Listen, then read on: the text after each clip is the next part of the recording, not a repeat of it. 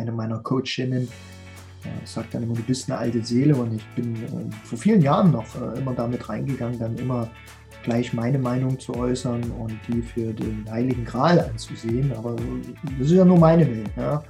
Die lernen dieses Krönchen tatsächlich mal abzusetzen, zur Seite zu legen und dann äh, wirklich auch das Verhältnis Ohr-Mund zu benutzen, zuhören und äh, wenn es mich triggert, das habe ich dann immer gelernt, wenn es mich triggert, aus welchem Grund auch immer, äh, Altlasten, nenne ich es jetzt mal freundlich, ja, dritte Halsschlagader etc., dann wirklich nicht zu neigen zu antworten, sondern wirklich Verständnisfragen, wie du schön sagst, ne, in das Verständnis reinzugehen.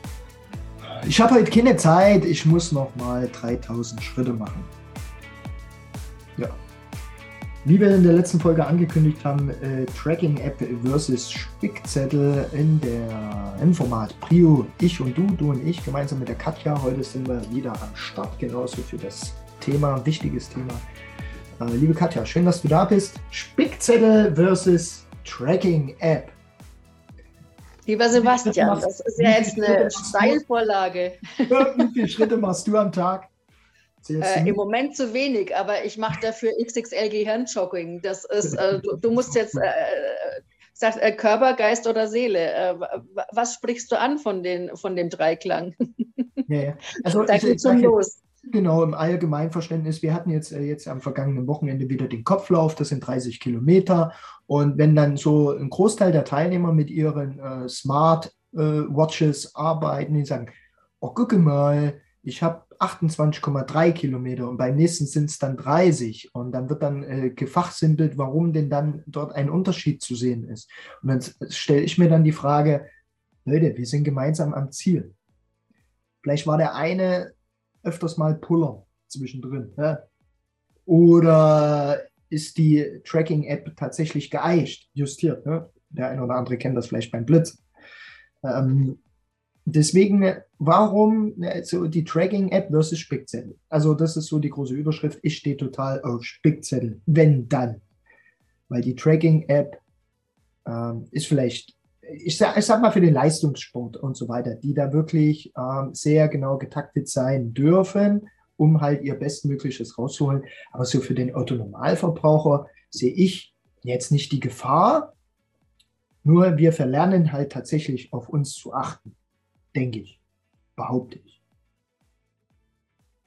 Ja, und wenn ich jetzt aktuell einfach sage, äh, in meiner Arbeit als Mentorin, äh, da einfach zu schauen, was ist, äh, was sind die Design Thinking Schleifen und was ist dieser lineare Prozess? Wofür brauche ich einen Spickzettel, um in der jetzigen Zeit klarzukommen, um zum Beispiel als Startup-Unternehmer äh, da mein meinen Jahresplan auch zu erfüllen, äh, dann ist das was, was du kann, die Analogien, äh, es sind ja auch viele Lebensbereiche, wo du sagst, äh, du hast jetzt da so einen Zeitstrahl, du hast eine Bestandsaufnahme, eine Ist-Situation, eine Zieldefinition ist auch was ganz Entscheidendes, habe ich damals von meiner Mentorin äh, auch äh, ganz klar die, die, Differenzierung einer Zieldefinition mit Klarheit und Genauigkeit.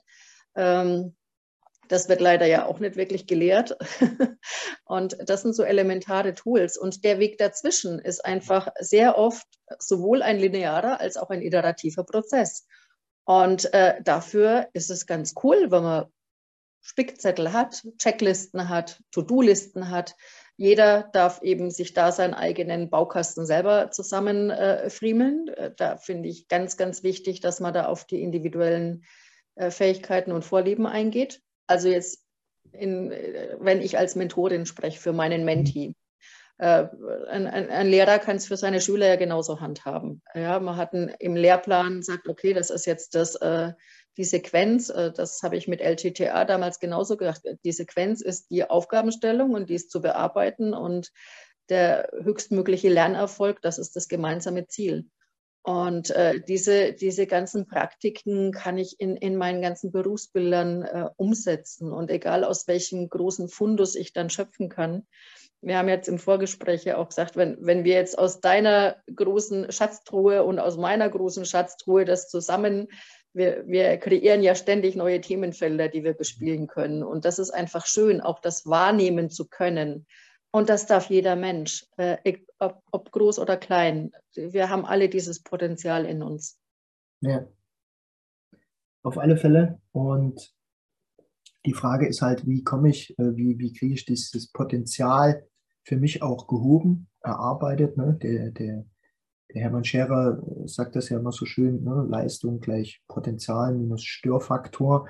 Ähm, und wenn ich mein eigenes Potenzial noch nicht sehe, wie auch immer, schaue ich doch mal, was nervt mich. Was sind meine Störfaktoren jeden Tag? Ähm, mit denen ich irgendwo in Resonanz gehe, mit die, die ich annehme, obwohl die mir möglicherweise gar niemand oder ich habe die selber gar nicht ähm, gestaltet, sondern sie wurden mir vorgelegt und die triggern mich in dem Moment. Ja. Ähm, sie sind halt da, ich muss damit lernen umzugehen, das ist wichtig. Nur wie bekomme ich es denn hin, in dem Moment auch mal bewertungsfrei zu sein? Hast du da eine Idee, einen Tipp? Wie gehst du damit um, wenn du dann wieder sagst, boah, Bewertungsfrei heißt einfach ähm, das wahrnehmen, was gerade die Ist-Situation ist. Und das hat was mit einer sehr ehrlichen Bestandsaufnahme zu tun. Äh, wenn man Ist-Zustand ermittelt, dann ist das was mit Fremd- und Eigenwahrnehmung. Ähm, genauso, wenn, wenn ich jetzt als Mentorin, das, das ist auch eine gelebte Feedback-Kultur. Äh, ich komme da jetzt natürlich mit anderen Schlagworten, die ich auch ständig bespiele, weil ich sie einfach auch lebe. Mhm. Und äh, dann muss ich natürlich auch mich selber da in die Reflexion bringen. Das ist äh, ganz klar. Aber äh, da, um nochmal ganz genau auf den Punkt zu kommen, ähm, es ist als wichtiger Tipp, wenn du sagst, äh, wie ist meine Ist-Situation, äh, ganz entscheidend ist das Thema Selbstbetrug weil das ist die schlimmste Form von Betrug. Sich selber was vormachen oder einfach zu sagen, das ist jetzt aktuell meine Ist-Situation, die und die Faktoren sind bescheiden, die sind zu optimieren, weil, und das darf individuell bearbeitet werden. Und äh, dann kann man sich seinen eigenen Trainingsplan erstellen und schauen, was brauche ich. Und weil du gerade gesagt hast, vom, vom Umfeld, natürlich jegliches toxische Milieu ist erstmal zu erkennen. Da geht es ja mal los. Wo sind die Störfaktoren? Toxisches Milieu, da kann ich wirklich bis in die Zellforschung gehen. Was ist die Ursache von Krankheiten, die früher oder später mit den und den Symptomen ausbrechen? Und äh, das ist was, was wir in dem Nachhaltigkeitsprojekt äh, ja vielschichtig äh, beleuchten und da einfach die ganzen Säulen der Salutogenese wirklich ganz pragmatisch abarbeiten. Und das ist eine permanente Ist-Situation Ermittlung. Schön. Sehr, sehr schönes, äh, schöne Ausführung. Und den Spickzettel, ne, weil du schön, schön gesagt hast, einen Plan für mich erarbeiten. Und wenn wir dann wieder in der Ausgangssituation oder in einem Ausgangsthema sind, Spickzettel versus Tracking-App. Ähm, Spickzettel können ja vieles sein. Ne? Also Spickzettel, äh, so wie wir es im Sprachgebrauch halt benutzen, ne? Schule, ah, ich habe mir was aufgeschrieben als Gedächtnisanker, möglicherweise. Ne? Oder halt die komplette Arbeit, äh, die äh, binomischen Formeln halt alle aufgeschrieben, weil ich keinen Bock habe, mir die zu merken, was auch immer. Und, da kann, und allein diese Energie, die in die Kreativität der Spickzettel gemacht wurde, ne, hinten auf dem Lineal mit Blaupause, durchgerubbelt mit einem Bleistift oder, oder, oder, also der eine oder andere hat bestimmt da ganz tolle Erfahrungen. Oder warst du möglicherweise der, der dann wie die äh, Schulpolizei durch den Klassenraum geflogen ist. Achtung, Frau Lehrerin, gucken Sie mal, der hat gerade gespickt. Auch eine Möglichkeit, mit dem Spickzettel umzugehen. Wie kriege ich das aber in die Neuzeit transferiert? Ich finde, eine großartige Methode ist, ein klassisches Post-it zu nehmen. Also wirklich ne, die Farbe deiner Wahl und schreibe dir einfach was drauf, was dich positiv inspiriert, annascht, was auch immer. Ne? Das kann ein Smiley sein, den klebst du dir auf den Spiegel früh und dann siehst du dieses Bild. In dem Moment sollte es möglicherweise was Positives in dir auslösen, möglicherweise der Smiley ein Lächeln. Wenn du danach heulend rausgehst, weiß ich nicht, ob es dann das richtige Medium ist. Aber so, das fände ich eine schönere oder andere Art, mit dem Thema Spickzettel umzugehen. Ja, und wie du gerade sagst, das ist mir ja sehr vertraut, weil diese Zettelwirtschaft, das ist ja eins der wichtigen äh, Handwerkszeug, also äh, aus dem Werkzeugkasten für einen äh, Design Thinker. Und äh, da sind überall die Post-its, äh, für, für, um da einfach auch äh, Struktur zu ermöglichen. Aber am Anfang ist es wirklich Ähm, Brainstorming, einfach das abfließen lassen, was ist im Moment eben für die Ist-Situation Ermittlung, äh, was sind die Themenfelder. Und äh, da darf es natürlich auch ein Smiley sein, da darf es alles Mögliche sein. Ähm, und dann in der nächsten Phase da die Struktur. Und das ist dann wieder diese lineare Abfolge der Abarbeitung. Aber für den Moment ähm, ist äh, neben dem Storytelling natürlich das mit den Post-its äh, ein, ein, ganz, ganz wichtiges Tool, um das auch verstehen zu können. Und das ist ein ganz wichtiger Baustein von der Salutogenese, die Verstehbarkeit. Wenn du jetzt äh, die binomischen Formeln hernimmst, äh, das hat uns ja beide in der Schulzeit begleitet. Ähm, äh, Mathematik war auch eins meiner Steckenpferde, auch wenn, ja, egal wie, mein Mathe-Abi hätte besser sein können, aber äh, äh, es lag einfach auch ganz viel da immer an der Verstehbarkeit. Hätte mir irgendjemand vermittelt, dass diese Formeln den und den Zweck haben oder da und da in der Informatik oder in irgendeinem Berufsbild auch wirklich angewandt werden, hätte ich einen ganz anderen Zugang bekommen als dieses stupide Auswendiglernen einer Formel wo eben die Sinnhaftigkeit für mich damals auch gefehlt hat, weil es mir nicht vermittelt wurde. Und das gebe ich einfach als rote Karte an die Lehrer, die dann mit ihrem Frontalunterricht einfach da jetzt nicht gehirngerecht äh, Wissen vermitteln.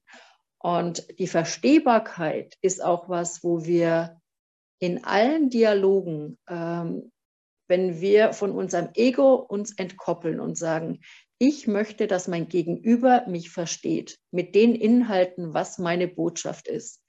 Wenn wir da anfangen, als Menschen zu sagen, okay, ich bin jetzt nicht jemand, der im Monolog hängen bleibt, sondern wirklich ernsthaft in den Dialog geht und dann eben möchte, das eigene Ziel ist, dass der andere mich versteht, mein Gegenüber mich versteht, so wie du jetzt, dass du mich verstehst mit meinen Aussagen. Hm. Und dann auch aufforderst zum Hinterfragen, sagen, ich habe dich jetzt nicht verstanden und dazu sogar ermutigst und nicht äh, sagst, okay, ich habe vielleicht da einen Wissensvorsprung und ich bin jetzt die Größte und die Beste.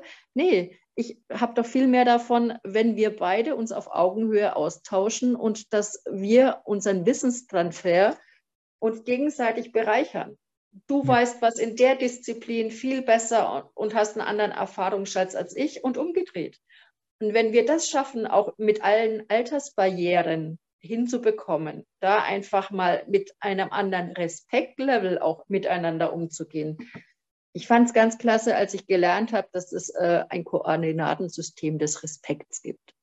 Und bin auch so aufgewachsen, Respekt ist eigentlich immer so die vertikale Geschichte mit Hierarchien und Alter und Respekt vorm Alter, vor, vor Status und äh, armreich und, und diese ganzen äh, unterschiedlichen äh, äh Vorgaben. Und als ich dann von dem horizontalen Respekt äh, gehört habe und sage, das ist es.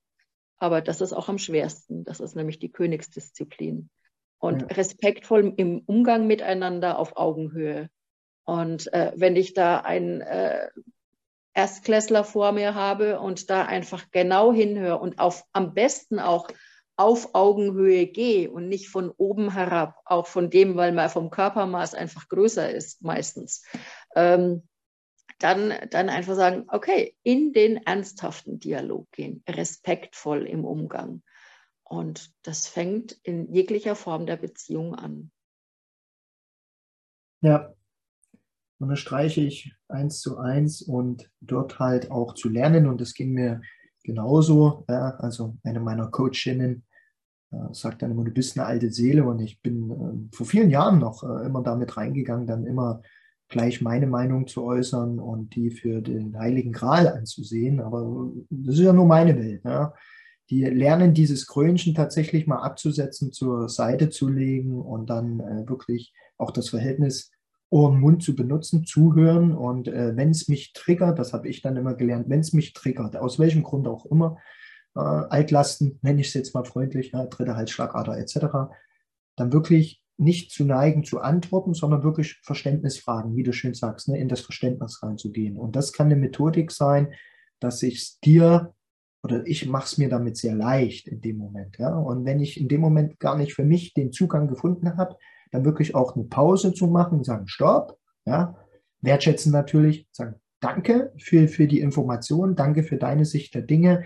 Ich brauche jetzt mal drei, vier Stunden, um das für mich zu erarbeiten, zu reflektieren, wie auch immer.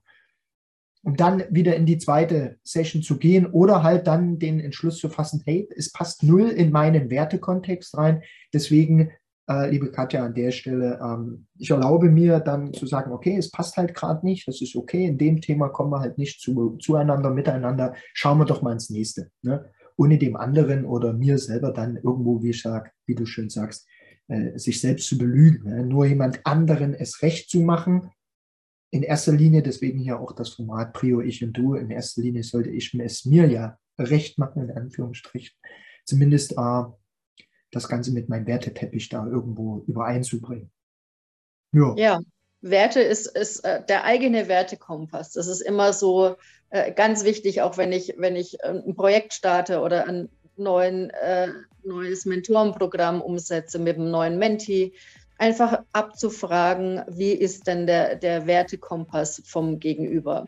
Und wie groß, also einfach eine Schnittmengenanalyse zu machen, um bei der Mathematik zu bleiben.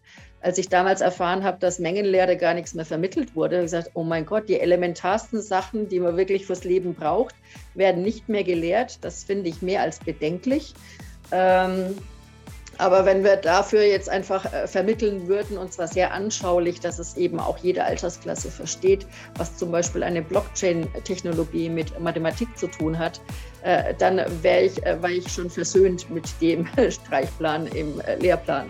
Und ansonsten das, was du jetzt auch gerade angesprochen hast mit, mit dem Werteteppich und, und Wertesystemen, das ist natürlich so eine, so eine ganz, ganz anspruchsvolle Sache mit der eigenen Selbstreflexion und mit dem Selbstbetrug.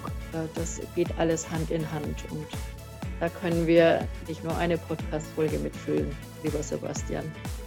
Unbedingt. Also äh, abschließend heute, es geht immer um das Verständnis, um die Verstehbarkeit und zwischen Nutzen und Nutzung ja, gibt es halt mindestens ein Leerzeichen, wenn wir es schreiben möchte. Und wie wir da reinkommen, das in der nächsten Folge. Katja, das Schlusswort für diesen. Bitte. Ja, im Sinne von der Kettenmetapher äh, äh, von Blockchain äh, ist ja auch eine, eine Kette. Äh, die, die schauen wir einfach mal, wie es mit der hybriden Kette weitergeht in dieser Wertschöpfungskette.